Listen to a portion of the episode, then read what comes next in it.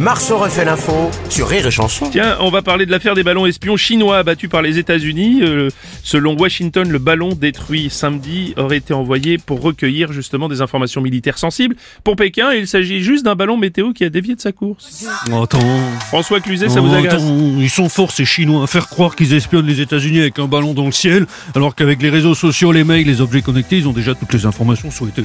Oui, c'est vrai, oui, bah oui, oui. attends, C'est un vrai, ballon c'est vrai. espion, me dit James Bond, c'est plus ce que c'était. Même dans l'espionnage, il y a des problèmes de budget.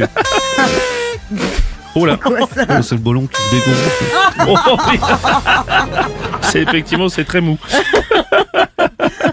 Ça n'a rien à voir avec moi. je- Non, bien sûr, bien évidemment, monsieur Strauss-Kahn, pas du tout. pas du Ouais, tout. bonjour Bruno. Oui, bonjour Didier Eh, Deschamps. si vous avez besoin de stopper un ballon espion avec précision, euh, Golioris est évidemment disponible. Disponible. Enfin, tout dépend où est situé le ballon. Si c'est sur le point de pénalty, il pourra rien faire. Oh non, Ah, c'est pas gentil.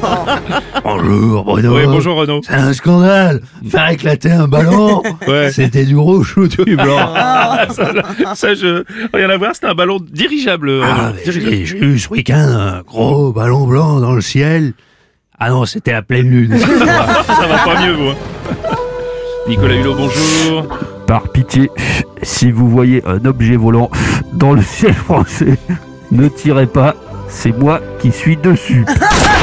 Je crois que je l'ai eu. Oh non, monsieur Lassalle. J'ai vu un sanglier volant. Mais